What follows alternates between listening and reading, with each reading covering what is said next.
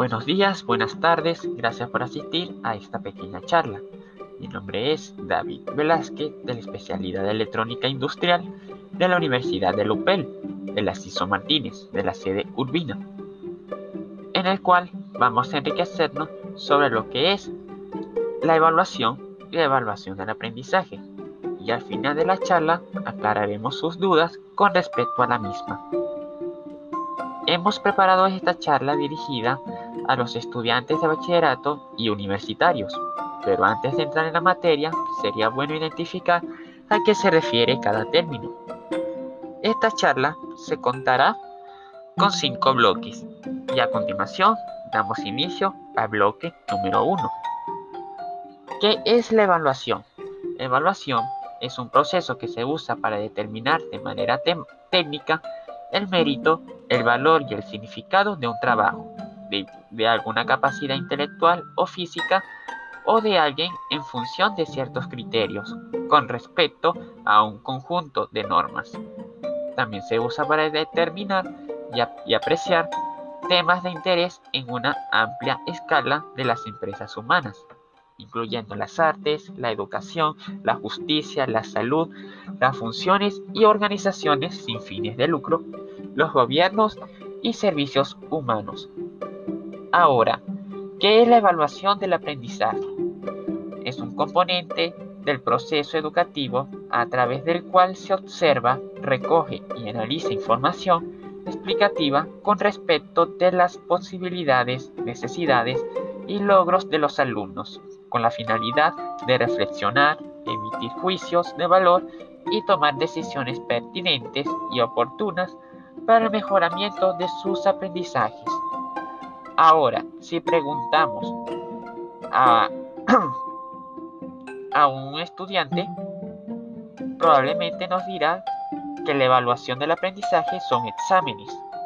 Y si le preguntamos a un profesor, podría contestarnos de, esta manera o de una forma diferente. Es algo difícil de tomar, que toma tiempo y experiencia. Naturalmente, eh, hacemos evaluaciones para saber si el estudiante ha retenido o haya entendido las unidades de las materias en clase y no tenga dudas de las mismas. Les indicaré lo que sí es y lo que no es evaluar.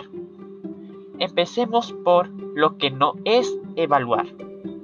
Tenemos un concepto errado que evaluar es calificar el comportamiento, los conocimientos, los objetivos alcanzados y las destrezas adquiridas por el estudiante, o simplemente que es un, que es un examen o prueba que el estudiante realizará para plasmar lo que aprendió y solo el hecho de la palabra examen ya para el estudiante significa un temor.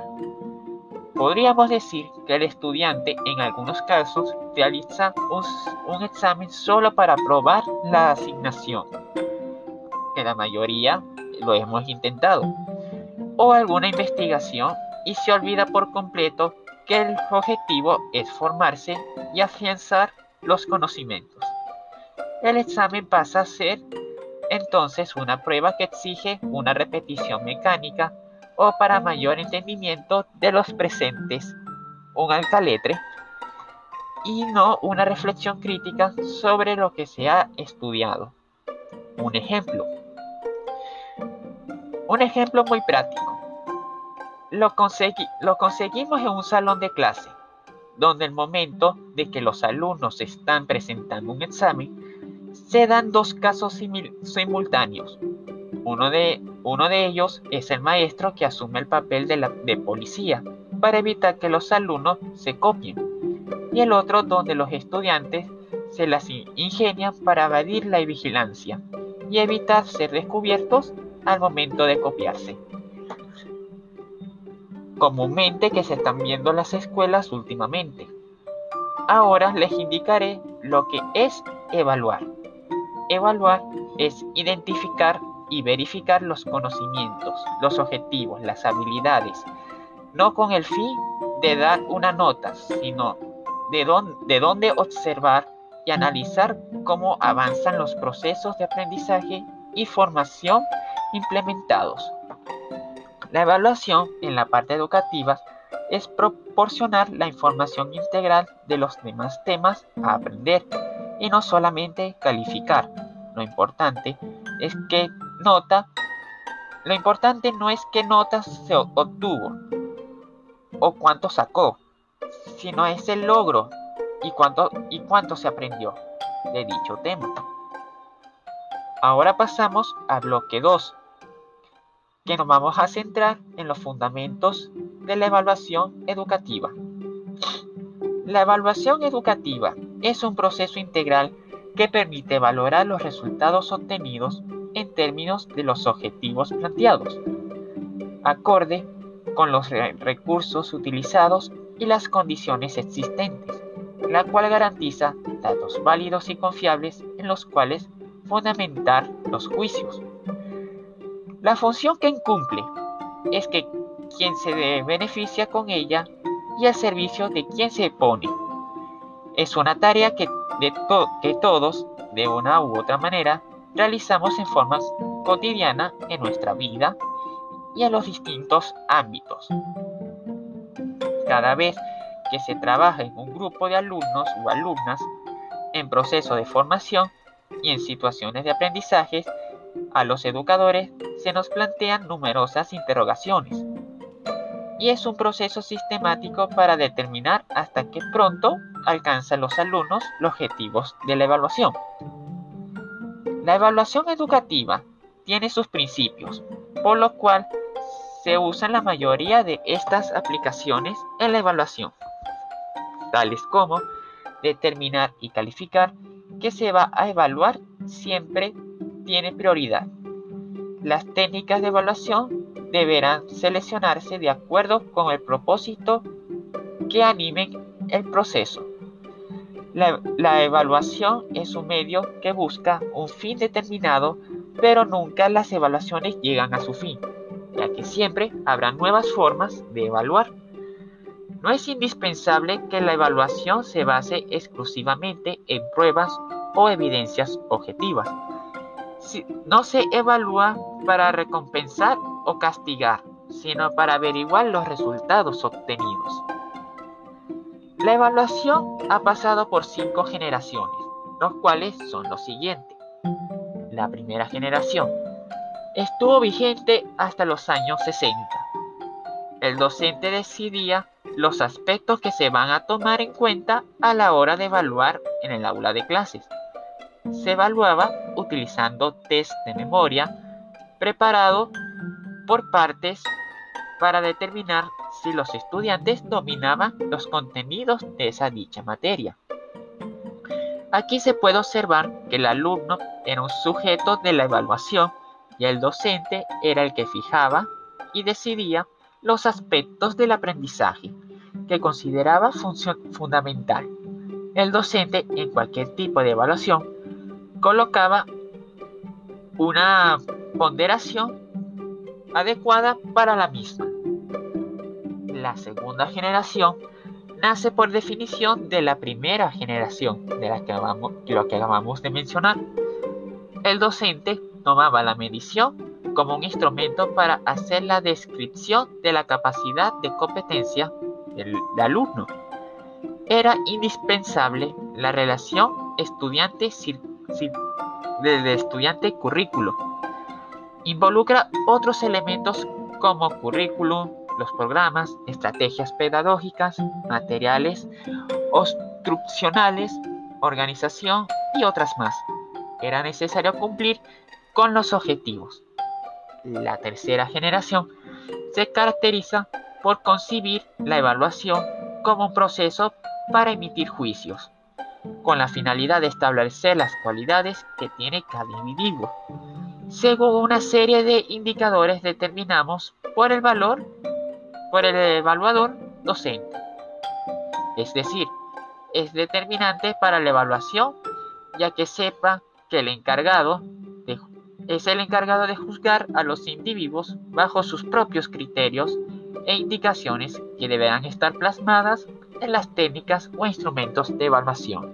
Lo que quiere decir es con cualquier tipo de material o cualquier tipo de, instrumentos él tiene la necesidad de plasmar y realizar los dichos evaluaciones. Cuarta generación. Aquí el docente reconoce que los alumnos construyen nuevos conocimientos tomando en cuenta las experiencias que estos hayan adquirido. Se establecen las relaciones de significación y concentración entre los actores quienes se consideran agentes activos. Y por último, la quinta generación. Aquí la evaluación es un proceso de formación permanente y no un decreto. Es un proceso humano fundamental y se da cuando los participantes del proceso, evaluador a evaluador, además de evaluar, miden, ponderan, acreditan y valoran y acreditan los dichos resultados. Los alumnos reconocen sus fortalezas y debilidades y a la vez buscan la opción para crecer, además de evaluar, medir, ponderar, acreditar y valorar, se enfocan en aumentar sus actitudes y percepción.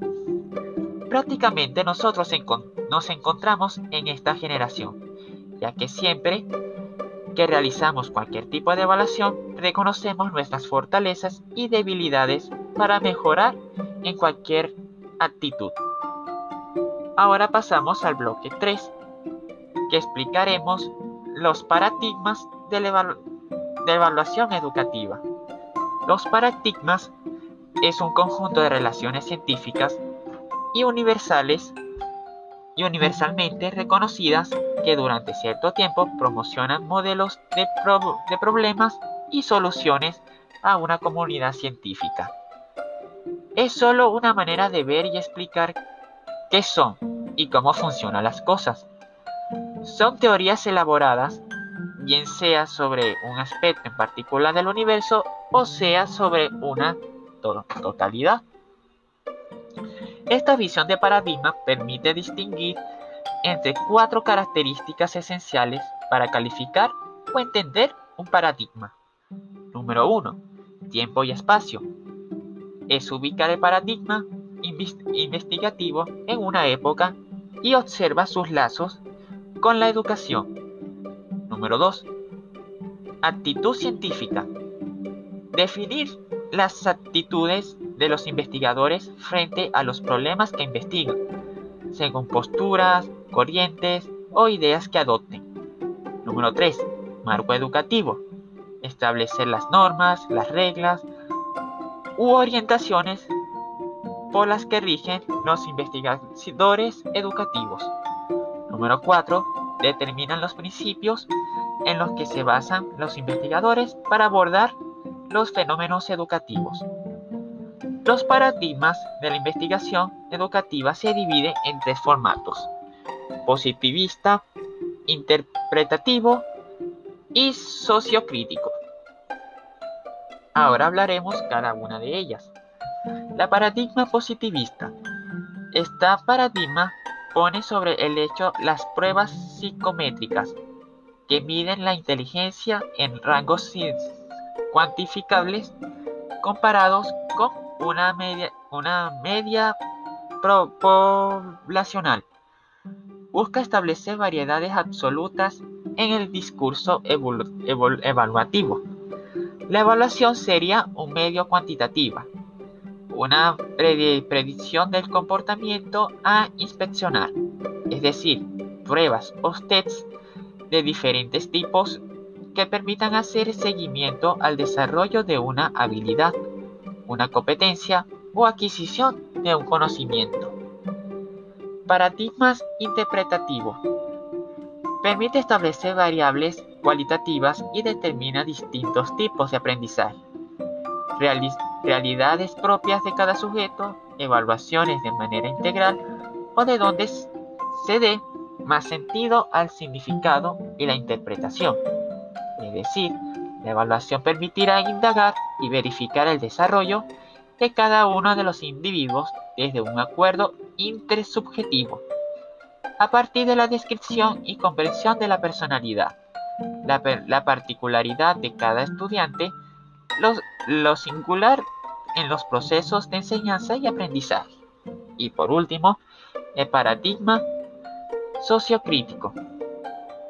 A diferencia de los anteriores paradigmas, este aborda de manera integral al investigador, haciendo parte de la, solución del, al problema. Estaría aquí las autoevaluaciones, los procesos de metacognición y los procesos de intervención en el aula. La evaluación podría ser interpretada como la reflexión crítica de los procesos del aprendizaje y la transformación cultura social de un individuo. Ahora pasamos al bloque 4. En este, en este bloque hablaremos lo que representan los fundamentos, los fundamentos legales de la evaluación, Constitución de la República Bolivariana de Venezuela, la Ley Orgánica de la Educación, la Ley Orgánica de la Protección de Niños, Niñas y Adolescentes, entre paréntesis, que viene representando la LOCNA. Primero, pero primero indicaremos qué son los fundamentos legales de la evaluación. Una de estas fundamentaciones teóricas es el paradigma cualitativo, la cual es aquella donde se valoran la cantidad, tanto el proceso como el nivel de aprovechamiento alcanzado de los alumnos que resultan de la dinámica del proceso de la enseñanza del aprendizaje. Esta misma procura lograr analizar con detalles tanto la actividad como los medios y aprovechamiento alcanzados por los alumnos en clase. La diferencia que existe entre la evaluación cuantitativa y la cualitativa es que la primera abunda en los exámenes, pruebas y otros instrumentos basados en la medición, mientras que la cualitativa se interesa más sobre el cómo ocurre el proceso de aprendizaje. Podemos decir que algunas de las características de la evaluación cualitativa serían educar, conocer, aprender y evaluar. La evaluación del sistema educativo en Venezuela tiene su base legal en la Constitución Bolivariana de Venezuela, en sus artículos 102 y 103, las cuales establecen su obligatoriedad, valoración, ética, calidad, igualdad de condiciones y oportunidades. Asimismo, el artículo 44 de la Ley Orgánica de la Educación tipifica el proceso de la evaluación del educando, el cual debe caracterizarse por ser democrático, participativo, continuo, integral, cooperativo, sistemático, cualitativo, diagnóstico, flexible, formativo y acumulativo.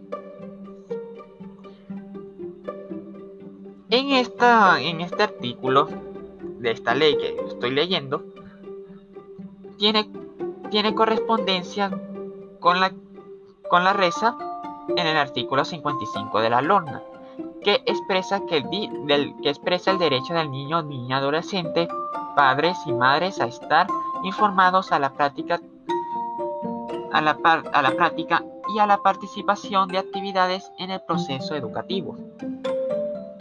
Otros fundamentos legales que hace referencia a la evaluación es el reglamento de la Ley Orgánica de la Educación.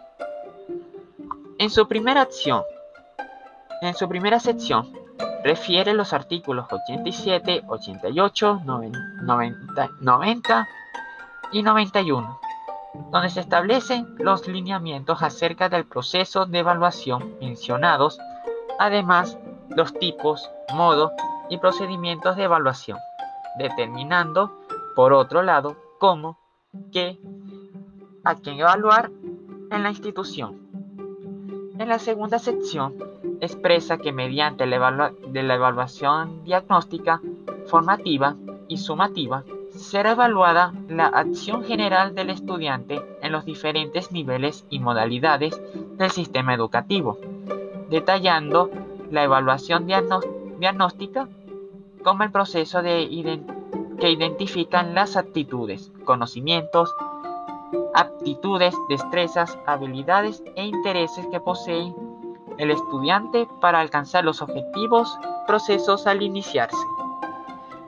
La evaluación formativa determina el alcance del alumno en el proceso educativo, por lo que se realizará el desarrollo de las actividades educativas, mientras que la evaluación sumativa determina el logro de las competencias requeridas, las cuales serán expresadas cualitativamente en el nivel de preescolar, primaria, secundaria, educación básica y cuantitativamente en la tercera etapa de educación básica, media diversificada y profesional.